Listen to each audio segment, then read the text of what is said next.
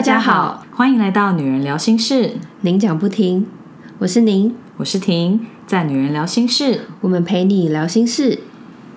我们在十二月初办了第一次的节目见面会，有跟室友们一起回顾二零二二，展望二零二三。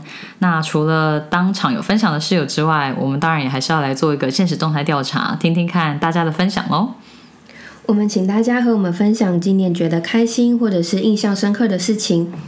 那觉得开心的事情是。对我自己来说，我有把想做的事情用拆解成小目标的方式来养成习惯。那这一整年几乎都有持续在进行，而且也有不错的成果。那像是我原本有在阅读打卡嘛，就是帮我的阅读做一个记录。那后来呢，我也开始帮我的运动也做打卡。对啊，你每天早上就会出现在健身房。对，为什么会有这样的？就是开始是因为我其实已经运动了，就是要一年。然后前阵子不知道发了什么东西，我的前同事就问我说：“哎，你开始在运动了？”然后我就觉得，老年人运动很久了。不是，但是因为他他本身是一个就是讲话很啰嗦的人，然后我就想说，啊，要解释这么多真麻烦，那不如就是我有来的时候就是打一张卡，那刚好就是周间都有去，所以就变成说几乎是每天早上都有一个健身房的打卡，很棒哎。我们有在节目上面分享过好几次，就是你给你自己每一天读二十页书的目标，那你有好好实践，所以今年就看完超多本书了。之前有看你分享，就是今年看的书单，就你自己都有说那些书一字排开，就觉得哇，原来我读了这么多本，这个就是视觉化的效果，对不对？对啊，就也会让你更有持续做下去的动力。所以想要多阅读的室友，真的是可以多仿效小宁的做法。像我前两天还有把它就是稍微列一下，现在十二月还没过完嘛，那我就看了一下我二零二二年到底看了多少书。嗯，我把之前就是在前一年二零二一就是有翻过，但是我没有看完的，就是有四本，我把它读完了。嗯，然后我新看的书就是从零到。结束就是有二十本，超多的，超多的，你自己都被吓到的。对，我想说，哎，可是我目前我这个月应该还可以再完成两本书。嗯，其实是因为我最近一直被线上图书馆追着跑。哦，就是我很久很久以前预约的书籍，然后最近刚好都可以看。我想说，哈，那好不容易排到你不看，就觉得有点可惜。可惜，因为一定都是你也蛮想看书，你才会预约吧。有一部分是，另外一部分是我那时候有看到一本书，我想说，哎，我为什么会约这本？后来我想想，可能是因为我当初什么都约不到，就是那种你要排就要排那 五十几个人后面，到底是要等到什么时候？热门书还是有可能会这样。热门书对，然后就觉得很火，就觉得不管我今天离开这里之前，我一定要点到一本，就是可能近期就要可能排到，所以我那时候就选了一本。我那时候自己看到书名，我想说，我我为什么要选这本？应该就是因为它相较之下不用等那么久之类的。对对对，可是那本书后来最近对我来说的确帮助蛮大的，跟就是运动放松有关的。哦，你说筋膜是不是？对，筋膜放松的。对，所以我这应该是今年完结束之前，还是可以再多几本书。对啊，我觉得你这样子差不多真的是等于两个礼拜看一本，一年五十二周嘛，你差不多看完二十六本。到三十本左右，所以真的啊，就是像你之前讲的，因为小宁之前就说。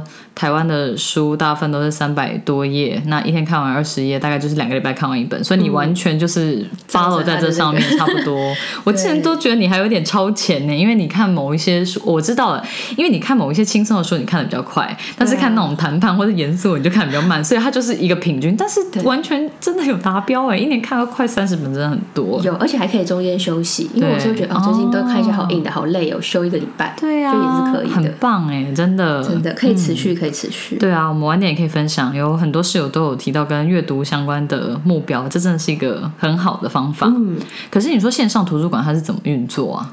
它其实就是现在的图书馆，它其实也有自己线上的借阅功能。嗯，可是我觉得还蛮妙的是，它的借阅的书籍它也是有呃册数限制，就比如说我这个图书馆，我可能这本书我只能我有两本可以借。对。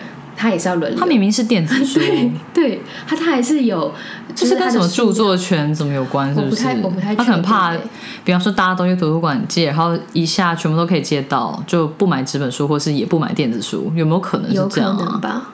对，但我觉得还蛮妙的，而且还有一个点是，嗯，不同图书馆你要去办他的线上借阅证。嗯就是等于你要借十个图书馆的书，你就要去办十个，所以它还是会让你有一些门槛，不会说随便都可以排到。其实其实是方便的，可是我自己觉得很麻烦，因为一般来说我只要一个借书证，我可能就是都可以借，通常比较合理嘛。对对，所以我自己觉得很麻烦，然后我就只办了两个比较大的图书馆，然后就是它的界面也会不一样，就是它在同一个 app 进去，但是你要选说我现在要进去哪一个图书馆找有没有我想要的书，嗯，然后再加上它的书很难找。对，就是系统没有做很好就对了。我觉得没有很好，然后他推播给你的东西，你都会觉得这个人会看吗？就是要么就是很老的，要么就是很比较冷门一点。对，很冷门的。所以有时候我找一找，我想说，那我直接买好了。嗯，对，不然就是你想要看的书，你要排五十几个人。这可能也是他们其中一个目的吧，这样子大家才会去买书。我不知道，但有时候真的是，像我有时候很忙，可是我刚好被排到那个书，我就真的只能放弃。你就要有点被。或跟着他的时间走，对，所以我就觉得这一点我有点不太喜欢。对对对对，尤其是比方说之后如果会出国干嘛的，你如果在国外或者什么，你真的是完全得放弃那本书哎，就是那个时间就会被压着。不过我觉得如果是想要省钱的人，就真的是可以。办很多个图书馆的的借阅证，办听了就觉得好麻烦。没有啊，他还是会 email 通知你说，啊哪一个图书馆有有排到。嗯，懂懂懂。如果想要省钱，还是不错。所以就是借到之后，你是怎么样让它到你的荧幕上？你是也是开那个直接用 iPad 开那个 app，然后直接在里面读吗？对对对，因为它就是一个 app，然后。那个 app 它就是一个线上书籍的 app 吧，应该是这样。哎，不过我有我也想问，就是你现在用 iPad 看那么多书，你还是你都不会觉得眼睛累之类的？哦你都不会想说电子书可能还是比较不伤眼，因为感觉这件事情没有给你带来任何困扰，从来没听你讲过。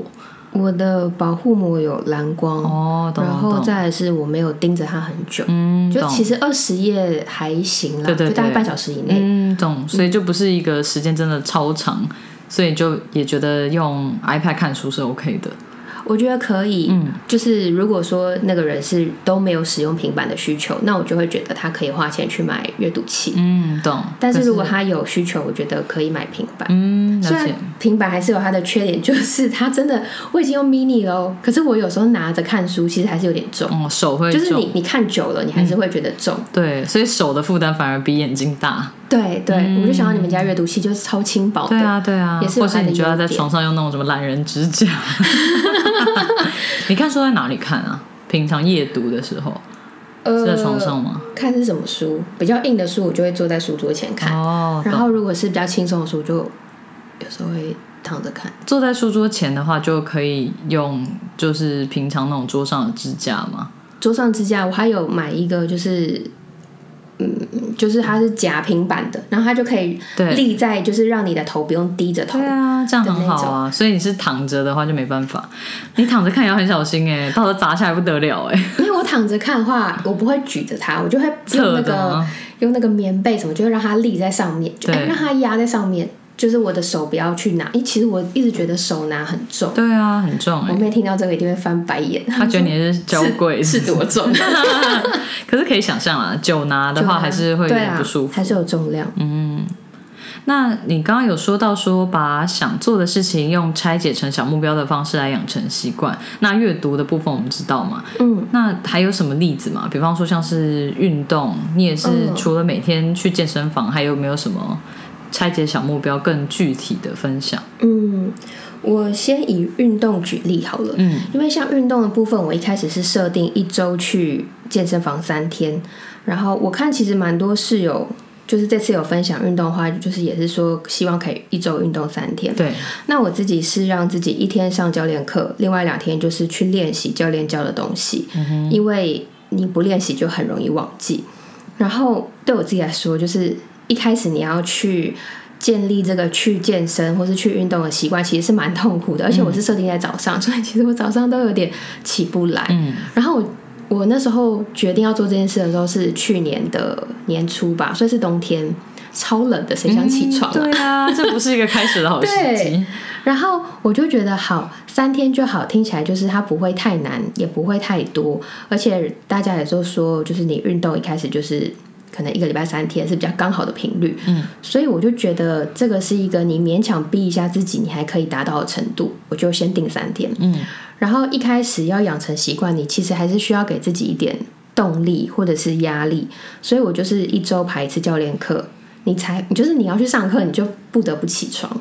然后另外两次你就觉得好，除了这一次之外，我再多两次，好像就没有那么难。嗯，就是它的那个难度会降低。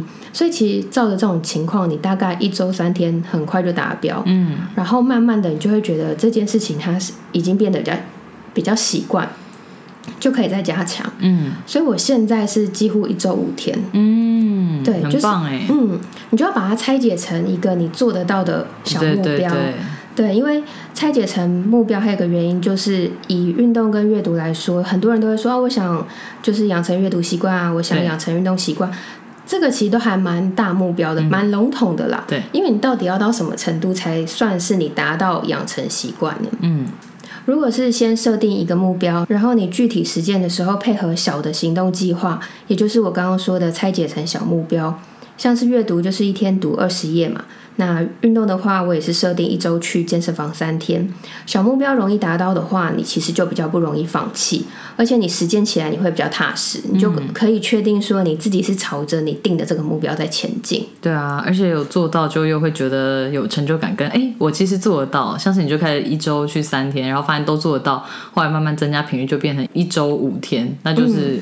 更真的是养成去健身房的习惯，这样。对，嗯，我还想到另外一个是，很多人都说我想学什么什么语言，对，比如说我想学好英文，那这个其实就还蛮笼统的，要到什么程度你才可以算是你有达到？当然，你可以说哦，我可能在年底的时候我考一个什么检定啊，那证明说我有到某一个门槛。可在这过程当中，你要怎么确定你每一天都是在学好英文的路上？对啊，对啊，你至少可以设定，比如说我一天。或者我一周可能看看个英文的影集，或者是我可能背多少的单字，或者是我可能接触相关的教学的媒材，对，类似这样子，你才能够确定说你都达成这些小的行动了，你在一条对的路上。嗯，对，这真的是个很棒的分享。嗯，然后印象深刻的部分是。我觉得产出过程很痛苦的，我们 podcast 的书籍分享的部分，虽然从后台来看都有还不错的收听成绩，因为像最近的是最美五套，最美五套，然后往前是原子习惯，还有爱之语，其实收听的那个下载数都还不错，嗯，可是就是在产出过程真的蛮痛苦的，对，对，所以我就觉得，嗯。这部分印象还蛮深刻的，但是我看到后台的收听成绩不错，就觉得嗯，辛苦还是值得的啦。可是像你这次做最美五套的时候，你还是有觉得痛苦吗？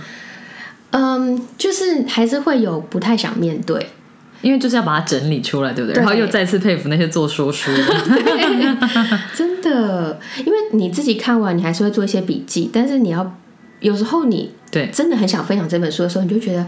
你想讲的东西太多了，那到底要怎么样去筛出？其实它最最适合我们去分享的。对，就是你要把它放到那个架构里面去，这样。对，然后光是想就觉得啊，明天再用好了。像我觉得瓦基那种专门做阅读分享的，他一定就是有一个 SOP 嘛，他一定就是跟他以前在台积电工作一样，他会有一个流程，所以他做起来一定相较之下就比较容易。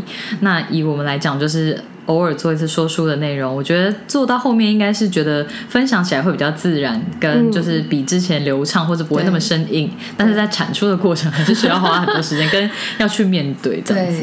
对，嗯，因为像我记得之前做的时候，我也是会边看边做笔记，可是这个其实就很花时间，尤其是你如果是手写的话。所以后来我就变成是把一些重点用页数标起来，就可能写个大标之类的，这样就比较容易。因为我记得之前也有听。不太记得是马里奥还是谁有分享，就他们如果说是在看书的时候有一些重点，他们会直接用折书的，因为这是最快的方式。因为他们的意思说，你要再去手写腾一个东西，或是你要。嗯，把那些东西打下来，其实都会中断那个看书的思绪跟感觉，所以他们就会直接折页起来。像之后你要翻重点，就直接翻这样子。哦，对对对，所以我听过这个分享。因为我之前听瓦基是说，他都会在他自己读的书上面写重点。嗯，然后我就想说，这个也是蛮不错的。可是他就是必须是纸本书。对。对，因为像我读电子书，就算我有用它的就是重点标记，你有时候回去翻也真的是，对啊，不知道从何翻起，也蛮难的。纸本书还是确实有它方便的地方。没错没错。我记得我们国中的时候，国文老师也有叫我们做书斋。我那时候有，不是某一本书，它是要我们养成这样的阅读习惯，就是在看书的时候，你在看某一些页面，他会叫你把某一些东西画起来，然后写你觉得比较重要的东西或者心得之类的。有做过这种事情？我完全忘记。我知道你忘记，我看你的表情就知道，可能要去翻以前的书。我们那时候读什么《小王子》，还有什么《漫步在熊的国度》，还是什么？这个我就不记得。《小王子》我记得啊，因为长大之后读那个感觉会很不一样。还有。之前有一本是把爱传出去，我记得是我们的国文老师里面也有写一篇，我知道你不记得，你可以回去翻一下。有想起来了，我刚好看到你眼睛有那个有一片混沌，就是好不容易想起来的时候要赶快说对对对，里面还有一篇，或者是你去翻国中时候读过书，可能少部分还是会有这个书斋。我记得是国中的时候啊，应该不是我高中的时候吧？我记得是国中的时候。有啊，这本书是国中的。嗯，我说书斋这件事情，我不记得。没关系，我忘记它是书斋还是什么重点。我记得有一个词啊，但不不太确定确切的说法是什么。嗯嗯。那我来分享一下我今年觉得开心或是印象深刻的事情。我觉得第一个就是因为家里有小孩嘛，所以就是跟宝宝一起成长，我觉得也还蛮蛮丰富生活的。因为就是我觉得有小孩的话，我自己是觉得周末带他出门会比较轻松一点，就不用大人跟小孩困在家里或者是同一个空间，那他的注意力就都会在你身上，就会想你陪他玩啊什么的。所以如果可以把小孩带出门，然后又可以跟家人一起相处，那大家一起在外面走走看看，我觉得其实心态上比较轻松，而且你就也可以去一些比较不同的地方，这样子。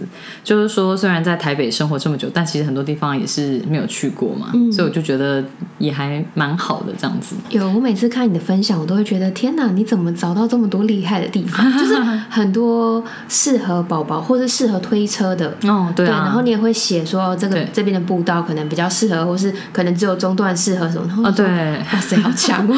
因为就有些地方是你是看人家分享，但是你去踩点之后，你才会知道到底有多合适，或是。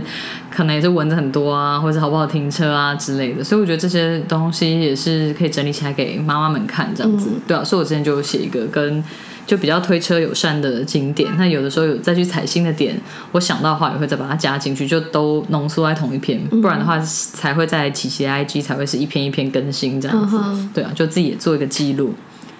那第二个是就是我今年有办一个小的家族旅行，但是呃。那时候是我弟没有办法去，所以就是我爸、我妈，然后我跟老王还有琪琪嘛。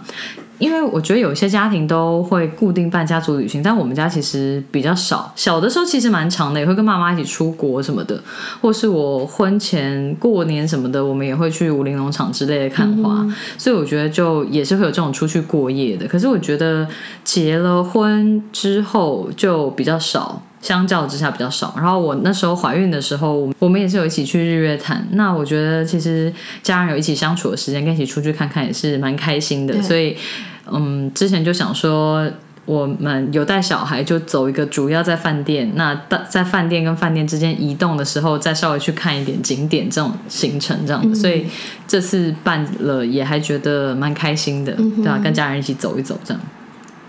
那第三个就是我觉得我有达到每周运动至少两次这件事情，还蛮不错的。运动的话，我主要是有一天会跟同事一起在中午的时候上空中瑜伽或是瑜伽体式，那还有一天会在家里的社区上静心瑜伽。那有恢复运动的习惯，就也有减了三公斤，就至少我有回到产前的体重了，所以有达到。年初设定的目标这样子很厉害，对啊，所以还 OK。那关于瑜伽跟就是怎么样找到适合的老师，我自己也觉得有一些心得，所以之后可能再分开跟大家分享。嗯嗯。那我们来分享一下室友们今年觉得开心或印象深刻的事情。遇到恐怖情人，但也因为这样遇到现在的伴侣。嗯，这转折真的很大，还好结果是好的，恭喜！真的生小孩。嗯，这是我的同事，他之前就有分享说，他很意外自己很 enjoy 带小孩这件事情。因为我之前就觉得说，如果你在工作上面通常是表现不错或者很有成就感的女生，有的时候在自己带孩子的话，可能会有比较强烈的落差感，这样子。对，可是没有想到他是很 enjoy 跟小孩相处的这个过程。不过我之前就知道她会是一个母爱很爆的妈妈，因为她从怀孕的时候就是充满了母爱，或是都会就是很常会抚摸她的肚子。她就是你后后期看到她手都是放在肚子上，我想说也太频繁摸自己的肚子，就是还是有一点点迹象这样子，不是说。就本来就是，而且本来就知道他期盼小孩很久，对对对，所以就知道他会母爱很爆发。然后我觉得最近也也有一件很夸张的事情，就是 LINE 今年就是有做最常使用的贴图的排行榜嘛，就是个人也可以产出这个排行榜这样子。那他的贴图排行榜就是他的小孩，就是等于是前面。他会排前三名，然后都是他小孩的贴图。重点是他十月多才生小孩，才把贴图做出来。所以就是等于他在两个月之内用的贴图就超过他之前十个月的贴图。所以你可以想象，所以我才说他是一个母爱。对，所以我才说他是个母爱很爆嘛。我想说，可能做了那组贴图之后发给朋友都只剩这个贴图，比方说 OK 或者是什么，这这种贴图都是小孩。就在今天，做了五个月训练生的我转正成为正式员工了，感激一直努力的自己。嗯，恭喜，这真的很值得开心哎。五个月真的蛮久的，会很久吗？要看是什么产业吧。训练生转正式员工，我不确定是什么产业。嗯，你想的是异能产业吗？因为我想，我想的是就是一般，比如说就三个月。我想的也是一般的，可是，一般公司很多约聘的。不会那么快转正诶，可是约聘的本来就不会转正吧？就是他当初签的约就是，照理说是一年一聘类的。对啊，我也不懂这就是训练生跟正式员工这个门槛到底怎么样。可是我听我会觉得蛮快的，我不会觉得很像你是觉得很短，你是觉得我是觉得蛮久的。你觉得蛮久？其实就对啊，已经快半年嘞。对啊，可是是什么才能那么快转正？比方说餐饮之类的吗？你想象是什么产业？我不是说异能的，异能的一定要很久。我想象就是一般的，我没有，我是觉得五个月蛮久的。我知道啊，我只是说为什么很久？哦，没有，就是一个一个直觉觉得，哎，五个月好像蛮长，因为一般可能就会觉得好像三个月好像你就可以。三个月是过试用期啊，但不代表你可以，因为转正员工感觉是升了一级。我觉得啦，我的逻辑是这样子，并不是试用过，所以我想说，嗯，是什么产业可以这么快转正这样子？了解。完成拍婚纱，直男老公在 first look 表现超好，秒爆哭。这真的是太配合演出了。就虽然他是真心的，但就觉得说，哇，这个拍起来效果也太好了吧？真的。对啊，我之前有看到有些人会拍 first look，就是先生第一次看到太太穿婚纱的样子，这样子。对啊，她老公也太感动了。现在是不是很多人会做这个美式的比较多，比较美式的比较多。有有时候看到那种影片，就网络上不知道对网络上蛮多的，对，你就会觉得啊，真的看了都会觉得还蛮感人的，就算不认识他。对对对对，当然是表现特别好才会被剪进影片啊，但真的 那个效果还是比较好这样。对，今年开心的事情是我最爱的妹妹找到适合的终身伴侣并举办婚礼，觉得很开心。对啊，这真的其实。不是一件容易的事情，所以如果可以找到适合的人，然后可以走一辈子，真的很棒。嗯，感觉他们姐妹感情也非常好。对啊，终于能出国，然后去日本玩。哦，这是我住在美国的小学同学，我都不知道他有去一趟日本，没想到来投稿。在今天换了新的工作，从 retail 换到 office，对我来说是很大的挑战。嗯，工作形态真的蛮不一样的，加油。考到保姆证照，找到新工作，努力减肥。我觉得考到证照真的是很厉害的事情。对啊，之前知道你这个朋友很会照顾小朋友，不过我之前都以为他是比较早就有考保姆证照了。他没有考到，但是他就是一个真的是只要宝宝交他手上，就是很很容易就服服帖帖的。嗯，然后很有这方面的天分。对，然后那时候大家就想说，哎，那不然你要不要去考考看？然后的确对他来说，就是洗洗婴儿啊，或者什么之类，都都很简单。他那时候有跟我们分析，他说很多人会说，就是其实爸爸洗婴儿会比较适合，因为可能爸就是男生的手比较大，或者什么。但我那个朋友他的手就是非常的修长，所以其实他顶多可能只比男生的手再小一点点，但绝对比大部分女生手都还要大。所以他对他来说，就是小朋友婴儿放在他腿上，然后这样手撑着，就是。很顺手，懂懂懂，不会像一般爸妈可能会很匆忙或者忙乱。所以他那时候就是有接一些 case，然后有些就是新手爸妈看他在洗婴儿的时候，就会觉得天哪，你为什么一个人做起来可以这么顺？我们两个人都还是手忙脚乱。人家是专业的，对，他就想说，嗯，那可能是因为我天生就刚好有一些这个优势吧。真的好笑，对啊。今年觉得最开心的事情是尝试了一年，包含各种疗程、手术等，终于顺利怀孕。原本今年七月还要再做一次手术，没想到手术前三天发现怀孕，宝宝让妈妈少了一次动刀，觉得感人。明年三月要迎接宝宝了，哇，这宝宝真的是太贴心了，也恭喜我的学妹。我们在做这期调查的时候，其实我就有想到学妹去年有写说难过的事情是尝试怀孕失败。对，那没想到就是经过努力和疗程，今年学妹就很开心的跟我们分享，她终于怀孕了。嗯这真的是非常值得开心的事情。那学妹的宝宝也会跟琪琪一样，是三月出生的宝宝哦。哦，对耶，稳定的宝宝，希望是。记不得年初了。世界杯开踢很开心，追世界杯也是在追一种回忆。但是支持的队伍很快又从三十二强中被淘汰，搞啥？我是完全没有在追世足，就都是从 IG 的现实动态看大家讲世足的状况。所以你从以前就没有吗？还是今年偶尔好像也会看吧，可是就一直没有很狂热啦。哦，因为我就觉得，就球类比赛都真的有够花时间的。嗯，对啊，对，就有看的时候还是会觉得很热血，但是平常没事我就不太会选择看比赛。哦，原来如此。对，我是自从我爱的球员退休之后我就没看了，所以我原本是有点想看，但是我后来看到他们转播时间，我说啊，三点凌晨三点，他说我真的不行，我早上还要起床运动，真的真的，对我就没办法，不然的话，因为这个朋友这也是我的朋友，然后我们呃八年前嘛有一起。看四组，然后我记得我们看的四个人当中，有支持有三个队伍。对，所以我就想说，哈，他在讲就是这么快就从三十二强都被淘汰，我想说真的假的，完全没有 follow 到，可见我今年完全没有。对啊，对对对，就是疯的人可能会蛮疯，或是有些人会买运彩，让自己比较有参与感。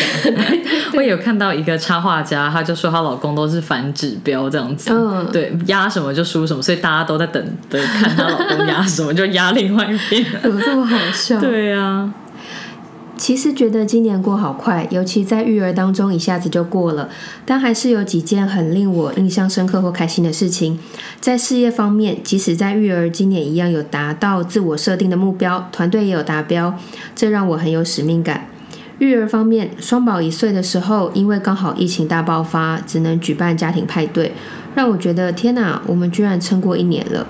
看着这两个小萝卜头健康长大，真的比什么都重要。我刚刚想说。她老公了不起，成为，因为我知道爸爸是非常认真负责的处理很多事情。对，双宝爸真的了不起。就是看到我们居然撑过一年了，我想说，嗯，先生也是辛苦了。对，家庭方面，今年我先生家离开了一位他很重要的家人长辈，遇到了人生最难过的时刻，生离死别。但真的觉得好险，有我们陪在他身边一起度过。虽然不能马上忘掉一切难过，但真的觉得有家人的陪伴会是很重要的力量。嗯，对，真的这种时候有家人在身边是还是可以给予比较多的安慰。对，最开心的就是多了一个很可爱又有个性的宝宝。对啊，这真的是年度最大的事情。之前就有。听到他跟我们另外一个国中同学都说，都小孩都欢比巴，欢比巴兄妹。我想说很有个性，嗯，真的很有个性。离开跟自己价值观完全不一样的公司，过年的时候自己一个人骑摩托车去新竹五峰露营五六天。哇，以露营来讲真的很长哦。对，而且是自己一个人。他那时候有在见面会分享说。呃，要不是银主后来认识他，可能会想说这个女生是不是上来要想要做一些什么事情？哦，对对对，这真的是养成运动的习惯，每个月打拳至少七次，屁股看得出来有变翘，也长出肌肉。最棒的是会觉得其他计划也是有可能实践的。